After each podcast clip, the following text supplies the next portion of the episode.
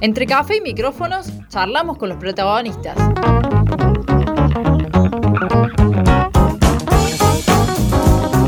La entrevista en el centro que necesitas.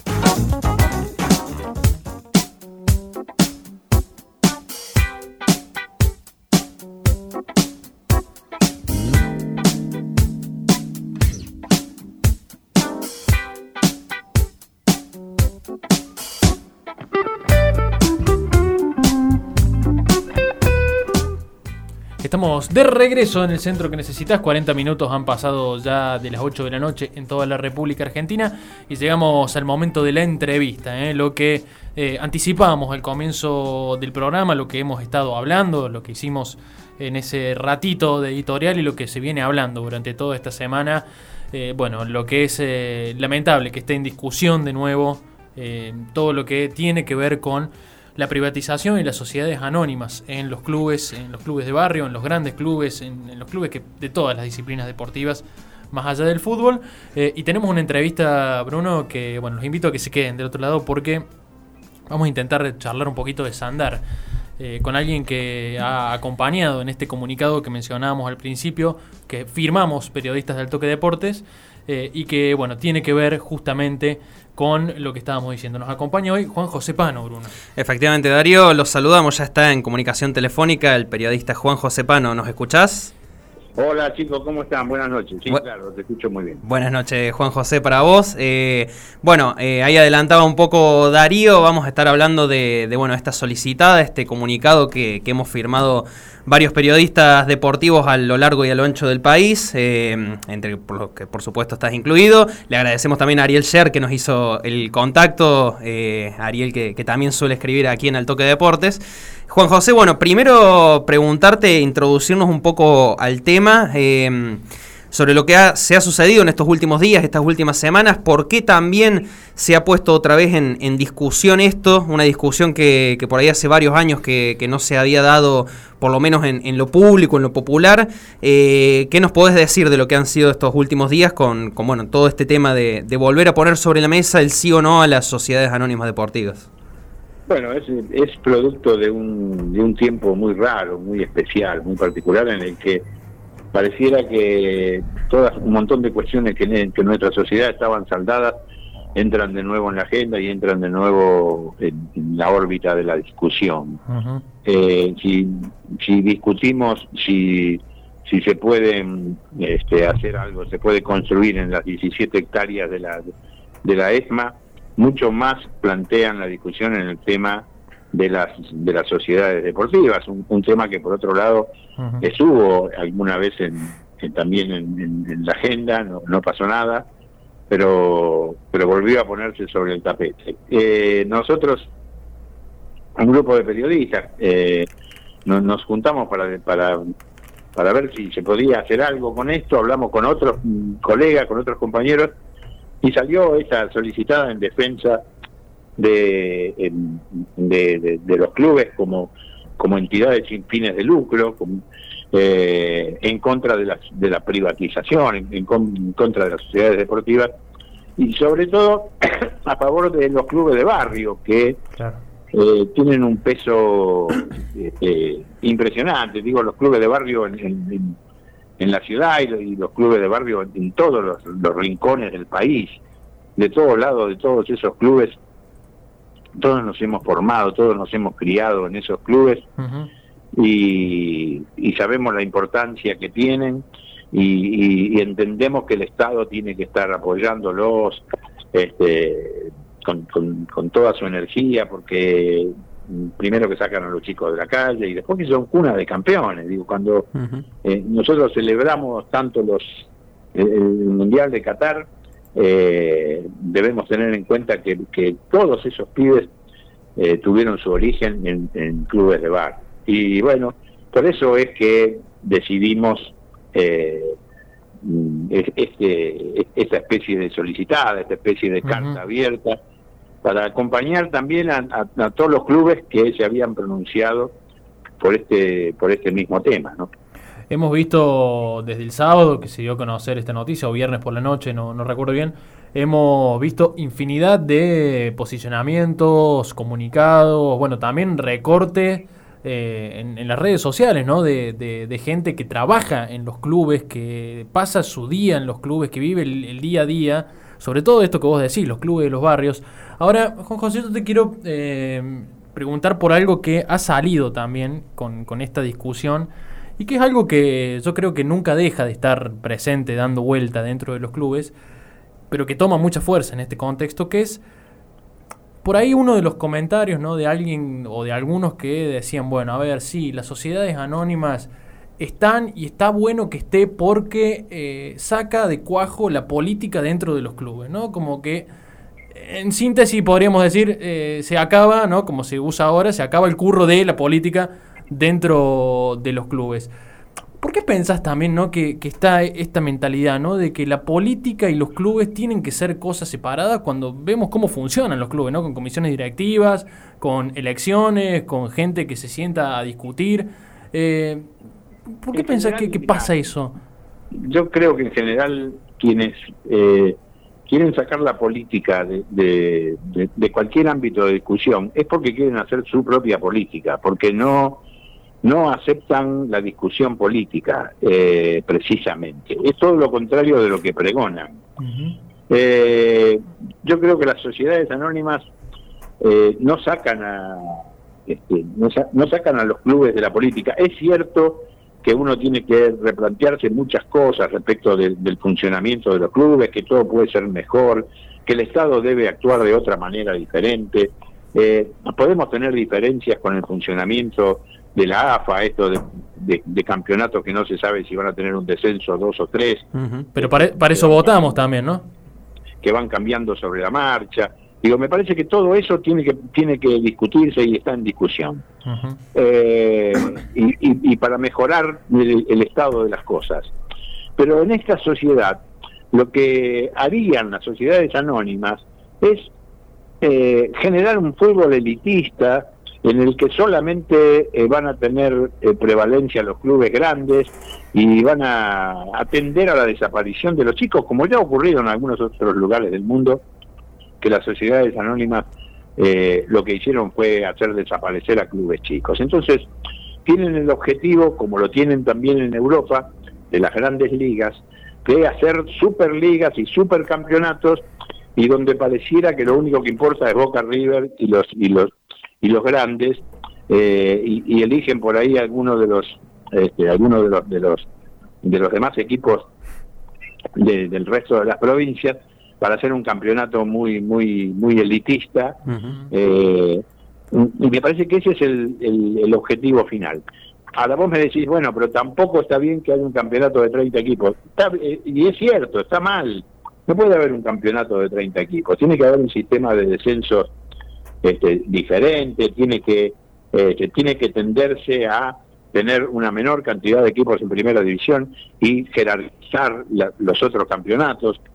Todo eso es, está muy bien, pero eso no se soluciona con las, con las sociedades anónimas, ni se soluciona con las privatizaciones, ni se soluciona con la pérdida, con, con, sacarle los subsidios a los, a los clubes, que este es el, el objetivo final.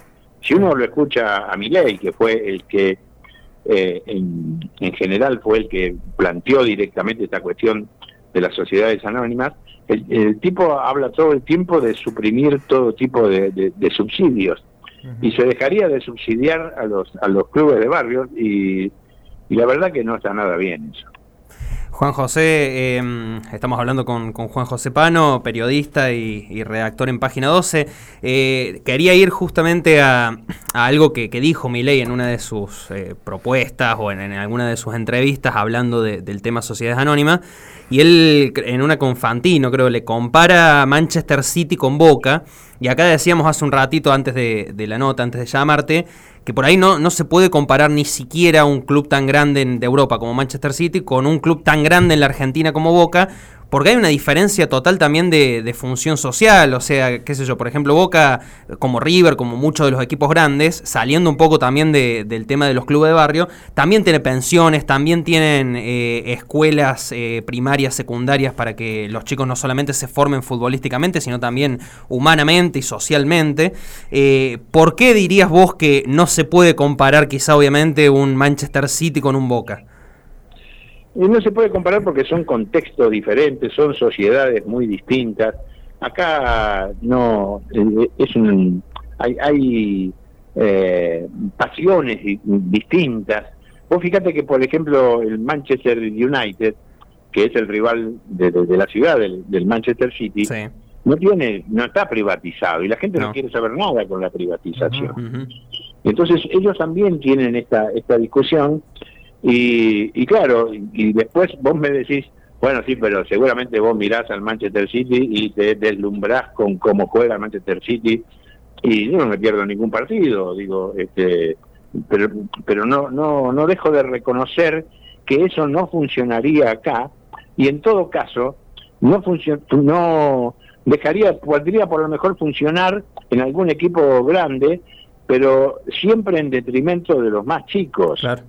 Eh, extendería esa distancia que ya de por sí existe entre, los chicos y los grandes. Y además, eh, no hay garantías de que la gente que, que comanda estos, estos, estos clubes, estas sociedades anónimas, eh, lo, haga este, en forma transparente, eh, terminarían perjudicados los mismos jugadores porque estarían bajo un régimen eh, muy diferente al que eh, estamos acostumbrados nosotros.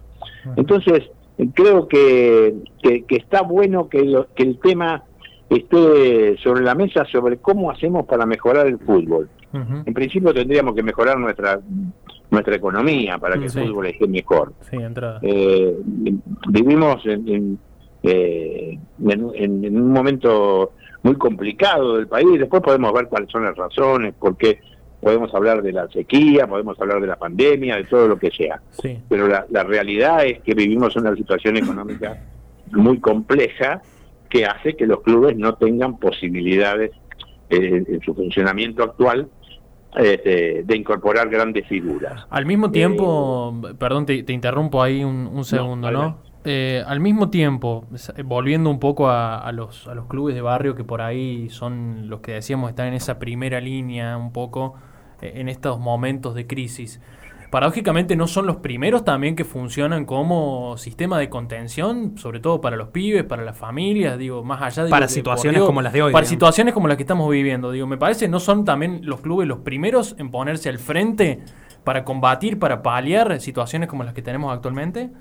Pero por supuesto, eh, además cumplen una función social eh, importante en, cualquier circunstancia. Lo hicieron también en la pandemia, se convirtieron en, lugares donde la, gente se podía vacunar.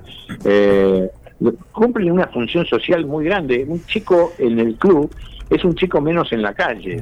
Y un chico menos en la calle es una posibilidad de, de, droga, de, cosas este, peligrosas para, para, para el conjunto de la sociedad. Y, los clubes funcionan como una red de contención, eh, como bien lo dicen ustedes, una red de contención muy muy importante. Me parece que no, no puede dejar de, tenerse eso presente. Yo no sé si recuerdan la película Luna de Avellaneda. Bueno, retrata eso justamente, el año 2001 encima. Eh, digo, tiene que ver. Claro, una, una, una excelente película que retrataba y que en todo caso a lo que siempre le critiqué es que tenía una mirada pesimista sobre el futuro, ¿no? Porque finalmente terminaban imponiéndose los privatizadores. Y, yo creo que no, que es una, es una pelea más que hay que darse. Como hay que dar la pelea para que no toquen a la ESMA, este, que, es una pelea prioritaria en realidad, porque ya sabemos la importancia de la memoria, la verdad y la justicia en este país, mm. eh, también creo que nosotros tenemos que darnos, darnos la pelea para que, para que no se impongan esas, esas políticas que están teñidas de la antipolítica, pero que en realidad en el fondo son posiciones políticas de ultraderecha. Ujú. Eh, Juan José, ya para, para ir cerrando, eh, te pregunto, bueno, por la, mm, la solicitada de futbolistas que hoy también se, se viralizó, eh, algunos ex futbolistas y futbolistas actuales que, que firmaron esa solicitada, hablando un poco también en, en concordancia en contra de las sociedades anónimas deportivas y también en general de, de muchas de las otras cosas que, que se han suscitado estos días, dichos de sobre todo del- de la libertad avanza, lo que decíamos recién, por ejemplo, de- del negacionismo de la dictadura. Eh, ¿Qué opinión te vale también que los futbolistas y exfutbolistas se puedan posicionar al- al- ante esto? Me parece maravilloso. Me, me hubiera gustado que, que- que firmaran más jugadores y más jugadores de renombre. Pero bueno, uno puede entender que en general los jugadores eh, eh, históricamente tienen eh, bastante miedo al compromiso. Eh, eh, uno puede ponerse a pensar, y, es- y creo que encontraríamos rápidamente la respuesta, ¿qué hubiera hecho Diego Maradona? en No, esta Es lo que estuvo circulando en Twitter hoy todo el día, básicamente. Y, y- y no solo con respecto a esto, hace sí, varios meses sí, que ya, ya- viene ya circulando viene. la de qué hubiese dicho el Diego, sí. Claro, seguramente con el Diego a la cabeza tendríamos a más jugadores pronunciándose, a más chicas de las Leonas, no solamente las dos que se pronunciaron, a más gente del, del deporte, porque el, el, el peso, el arrastre de Maradona era, este, todos sabemos lo, lo que significaba. Y, y Maradona hubiera puesto sobre el tapete lo mismo que hizo Goicochea. Eh, digo, lo del- el- no sé si ustedes vieron el videíto de Boicochea. Sí, sí, sí. Eh, Es realmente maravilloso, ¿no? Y, eh, hemos cantado de los pibes de Malvinas que jamás olvidaré. Y, y, y todo eso pareciera como que lo olvidamos de un plumazo. Parecen dos somos- sociedades distintas en un año de diferencia, inclusive. Claro, claro, es el mismo, el mismo tipo, el mismo tipo que cantaba de los pibes de Malvinas que jamás olvidaré, hoy minimiza lo que dice Miguel respecto de Margaret Thatcher. Sí. Eh, que- es- que- sí. es, realmente cuesta mucho entender estas cosas, pero bueno, yo creo que hay que darse la, la- la- hay que darse la, la tarea de, de, de hab- de hablar sobre estas sobre estas cosas y yo les agradezco muchísimo que ustedes me hayan llamado y les agradezco que ustedes tomen estos temas porque porque hay que hablarlos, hay que discutirlos, hay que conversar, hay que ponerlos sobre la mesa porque creo que es la, es la manera de construir una sociedad mejor. Cortito y, y ya te, te dejamos, hablabas al principio de cuna de campeones, hablamos de los pibes de Malvina. Eh, ¿Qué pensás del posicionamiento, no posicionamiento hoy de Scaloni, ¿no? que mm, y- rápidamente cambió de tema y bueno, no... no- Desactivó la pregunta. desactivó la pregunta básicamente y no, no quiso posicionarse al respecto. Eh, Scaloni, bueno, tienen tienen temor de quedar mal con, con, con alguna gente. Scaloni vive en Mallorca. Sí. Eh, yo no lo quiero no lo quiero cuestionar, tampoco eh, tampoco quiero caer en la en la crítica agresiva como he escuchado en algunos lados. Hoy, hoy le dieron, a- he visto publicaciones, comentarios, Leo Scaloni, eh, mucha gente apoyando la postura de él de no hablar y, y gente defenestrándolo por no posicionarse. Sí, bueno, eh, vivimos en una sociedad agrietada. Sí, digamos, sí, sí. El fin de la grieta, esto es un es una expresión de deseos. Y generalmente extremista, además. Sí, eh. también. Sí, digo, en todo caso, el, el- el único fin de la grieta que uno puede eh, percibir, yo estaba en Qatar cuando la Argentina se consagra, fui al Mundial, eh, y, y veía desde de- a, a lo lejos, veía verdaderamente el fin de la grieta, lo veía ahí y lo veía en las manifestaciones, 6 millones de personas en la calle, Claro. todo el mundo cantando por, por, por Argentina, abrazándose con el, con el de al lado, y ahí sí que nos que pudimos ponernos de acuerdo y por un día eh, fuimos felices y tuvimos por unos días fuimos felices tuvimos la, la ilusión de una de una sociedad eh, confraternizada eh, una sociedad solidaria una una sociedad de amigos. Eh, pero esto en la, en la historia argentina si uno revisa se pone un poquito a revisar la historia argentina se da cuenta que, que esto es imposible, que hay dos, dos, dos miradas, hay, hay dos países diferentes, hay una grieta muy grande entre los que quieren este, una sociedad mejor y los que quieren una sociedad para pocos. Juan José, bueno, eh, te agradecemos muchísimo la, la charla, eh, un gustazo para nosotros también poder hablar con, con vos. Eh, te dejamos eh, liberado también para que, para que estés ahí, sigas con, con tu compromiso. Y bueno, eh, ya nos estaremos encontrando seguramente en, en algún momento, en alguna otra llamada. Esperemos que para hablar también de, de temas más felices, ¿no? Dale, dale, con muchísimo gusto. Cuando quieran hablamos de hablamos del, de la selección argentina, Sí, hablamos de los sí. mundiales, falta poco para que se cumpla este, un año del mundial y hay mucho- Increíble, mucho un año, para, sí. para- para contar y para revivir de todo esto. Así que le- les mando un abrazo muy grande y, y un agradecimiento enorme por el llamado. Muchísimas gracias a vos, Juan José. Hasta pronto. Bueno, ahí contundente. Explicó lo que había que explicar. Dijo lo que había que decir. Eh, bueno, y muchas de las cosas que decíamos al principio, que me parece que bueno que también estén en la palabra de Juan José, eh, quiere decir que bueno eh, realmente hay un análisis y una discusión que hay que dar y que es importante, ¿no? También que, que validemos en estos espacios. Te lo voy a decir un poco linealmente. Juan José Pano, que acabamos de entrevistar, periodista de renombre, de mucha trayectoria en el periodismo gráfico, como dije antes de que lo llamáramos, es cofundador de la Escuela de Periodismo TEA y Deportea. Esto no pasa desapercibido para nada, es Pará. un gran detalle. Cofundador de TEA y Deportea, que es una de las escuelas de periodismo más importantes del país. Y es privada TEA y Deportea. O sea, para quien quiera sacar de algún lado que, ah, no, porque habla como pasó hoy con Lilia Lemoine, que le dijo a la periodista de la televisión pública, ya te vamos a cerrar la televisión pública, ojalá que estés haciendo bien tu trabajo, algo así, la amenazó. Sí, sí, sí. Eh, Vos venís a pelearme, le dijo. Vamos a venir a pelearme, etcétera, etcétera. Bueno, para que vean también de dónde viene, digamos, de una escuela de periodismo paga, privada, la cual uno paga su cuota, va, se forma, etcétera, etcétera, en contra de lo que es antinatural también para el deporte argentino. Exactamente. Eh, el comunicado es- que, mm, bueno, José forma parte de, de- de la redacción y, y que ha salido. eh, está en la- nuestra web de Altoque Deportes también para que lo puedan ver, altoquedeportes.com.ar. No a las sociedades anónimas deportivas, las y los eh, abajo firmantes periodistas dedicados al deporte nos manifestamos en contra de las sociedades anónimas en los clubes de fútbol y reivindicamos su condición histórica de asociaciones civiles sin fines de lucro. Además, nos pronunciamos en favor del apoyo del Estado a los clubes de barrio y de pueblos pequeños de todo el territorio nacional, que ejercen una función social determinante en muchísimos deportes día tras día y que entre otras cosas constituyen la cuna de los campeones del mundo en Qatar. Contundente es lo que decíamos, me parece que no hay que dejar de discutir de esto más allá de quien gane las elecciones el próximo domingo. Y, y Eh, te digo, terminó siendo una discusión de las menos importantes de las discusiones que se están dando porque hubo cuestiones mucho más heavy que terminaron dándose en la entrevista con Juan José. El tema Isma, el tema Malvinas, lo que decíamos en la No apertura quiero también. dejar pasar un detalle, que a todo esto, Exe. a todo esto de lo que está pasando, hay elecciones en Boca. Y las elecciones en Boca Que no pasan para nada desapercibidas. está el impulsor de las sociedades nacional. anónimos. Mauricio Macri es el principal responsable de que hoy estemos discutiendo esto.